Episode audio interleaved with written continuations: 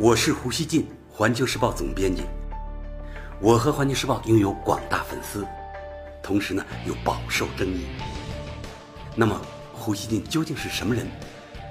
您可以通过我每天的蜻蜓评论而一探究竟。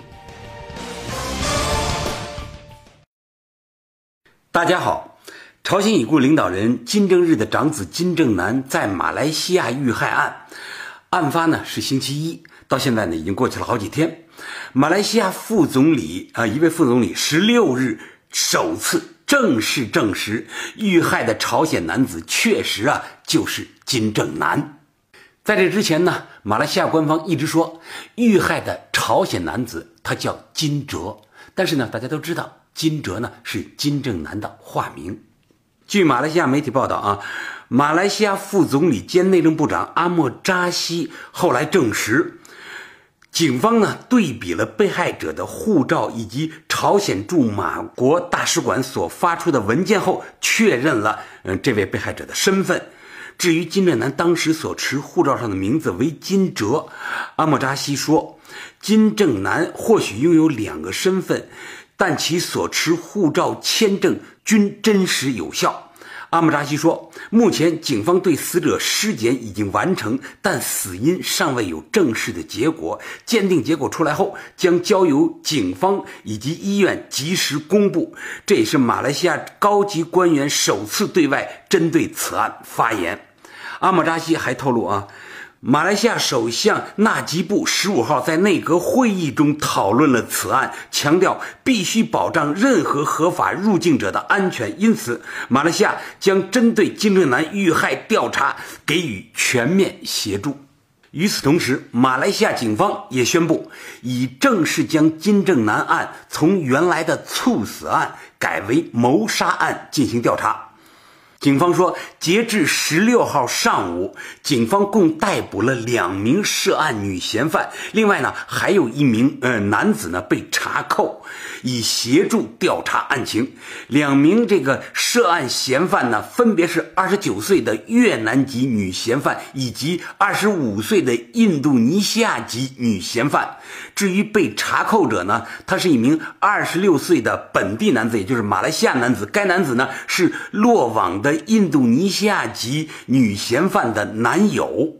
警方说呢，扣查这名男子呢，是因为他掌握了女友的行踪，最终呢成功啊，在他的帮助下呢，将这个女友给捕获了。该男子呢，经过调查，并没有涉及此案。目前呢，警方仍在追捕另外四名男性嫌犯。关于那两名已经落网的女性嫌犯呢？呃，前两天有报道说，那名越南籍的女嫌犯啊，她是一名网红。她自己说啊，她来马来西亚是为了拍恶作剧的短视频。她表示啊，不知道被害人是金正男，也就是说，不知道这个被害人是什么身份。她以为呢，自己的行为啊就是恶作剧。这个女子说啊。他们六个人啊，一起回到了住宿的宾馆。那五个人呢，离弃他而去，就是把他自己一个人留到呃留到宾馆里。他们说他们出去办事然后就没有回来。他呢，后来自己呢又回到了机场，是隔了两天以后，他又回到了机场，而且呢，好像穿的就是当时作案时候的那身衣服。他呢是被熟悉视频的警方呢一眼认出来的，把他在机场，而且呢同事他作案的那个候机楼啊，把他给抓住了。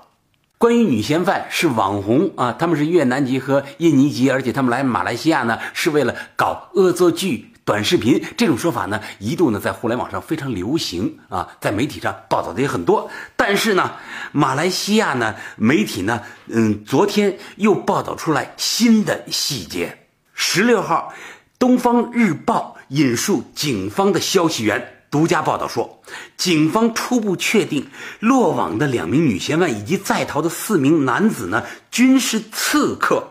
而非呢，隶属某国情报单位的特务。报道称啊，警方相信六人啊是一组由受雇刺客所组成的临时组合，因此呢，此案的幕后指使者身份只有在六人落网后才能得知真相。东方日报啊还引述马来西亚警方全国政治部负责人的话说。金正男一案案情呢非常复杂。该政治部呢，目前正不遗余力从旁协助，并且呢，和各国交换有效情报，以进一步厘清案情真相。报道称呢，马来西亚警方目前正在加大力度调查受雇刺客进入马来西亚时是否有常驻马来西亚的第三方联络人员负责接应，同时呢，也将调查这些刺客在马来西亚境内时所接触过的所有人，以进一步确定是否还有其他同伙涉及。国际舆论的评论啊。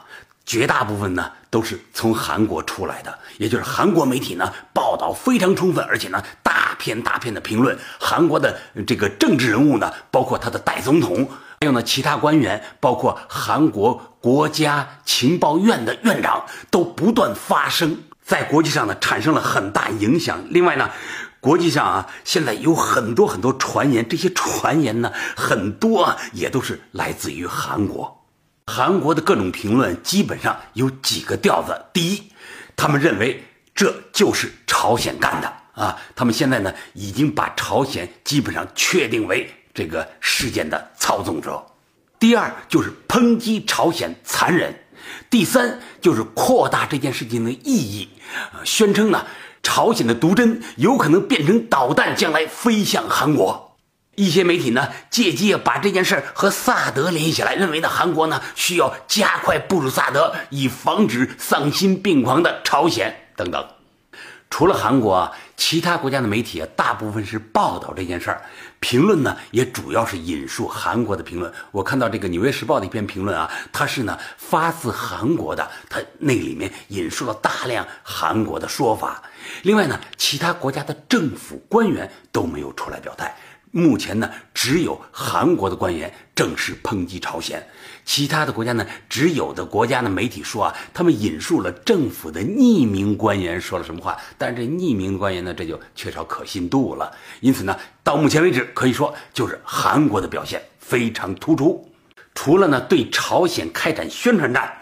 韩国方面呢，似乎还将有实际的举动。韩国政府和军方多名消息人士呢，曾经对媒体表示，韩国政府计划很快，也就是说最快将在呃十六号，也就是昨天，在韩朝军事分界线地区呢，利用广播设备，也就是竖大喇叭，向朝鲜民众和军队传播金正男遇害身亡的消息。但是呢，嗯，据报道呢，嗯，昨天，嗯，这个大喇叭并没有竖起来。到底什么时候竖起来？嗯，据韩国军方的消息人士最新说法是，在金正男死因被正式查明后，韩军呢将再考虑重新竖起大喇叭。这起案子啊，真可以说到目前为止啊，扑朔迷离。大家看啊，嫌疑人啊分属不同国籍，还冒出了一度啊冒出了恶作剧的说法。作案者呢，呃，目前看呢有二女四男。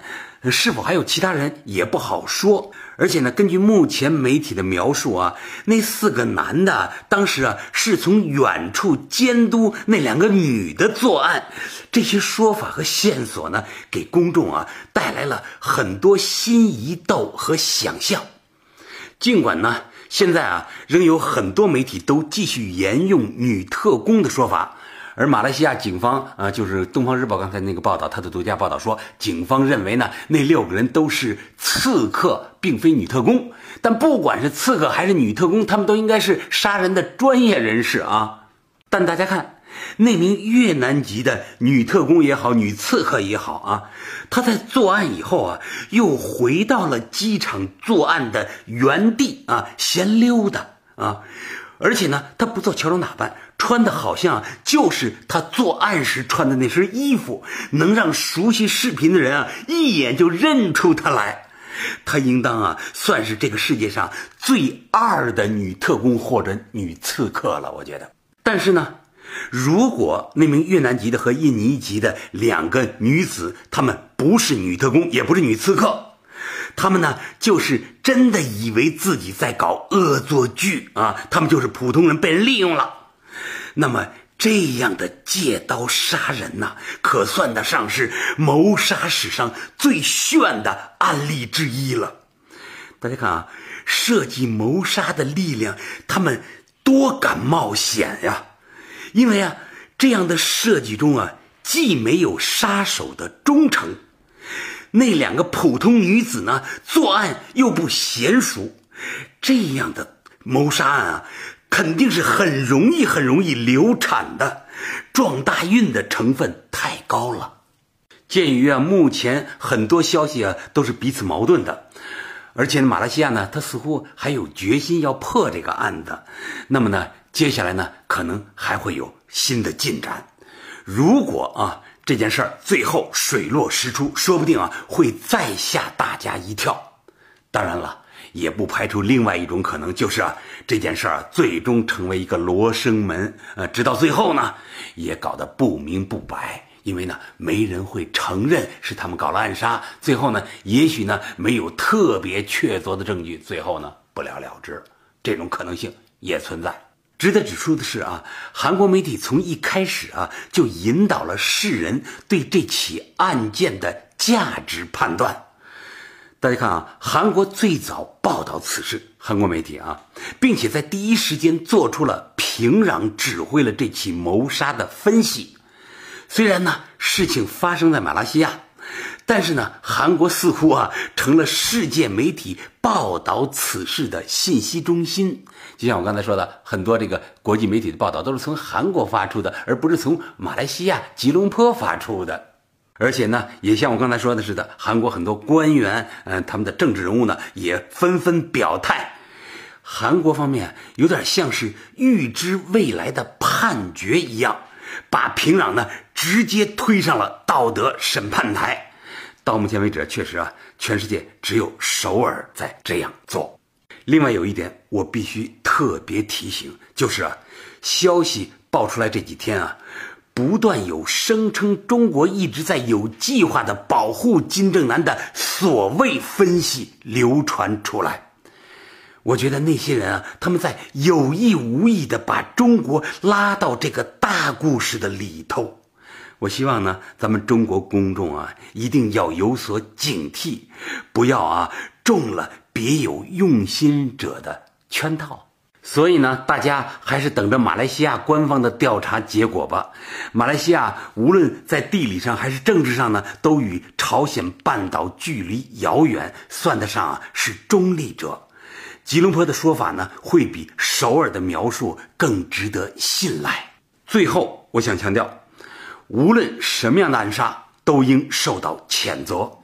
由于呢，中国离半岛近，中国公众啊，自然啊，愿意看到事情水落石出，让在这起案件前前后后扮演了不光彩角色的人和力量都纷纷现形。这件事啊。离中国的切实利益啊，说实话还是挺远的。我们的兴趣是出于人类基本的正义感。感谢收听今天的胡言不乱语，咱们下期见。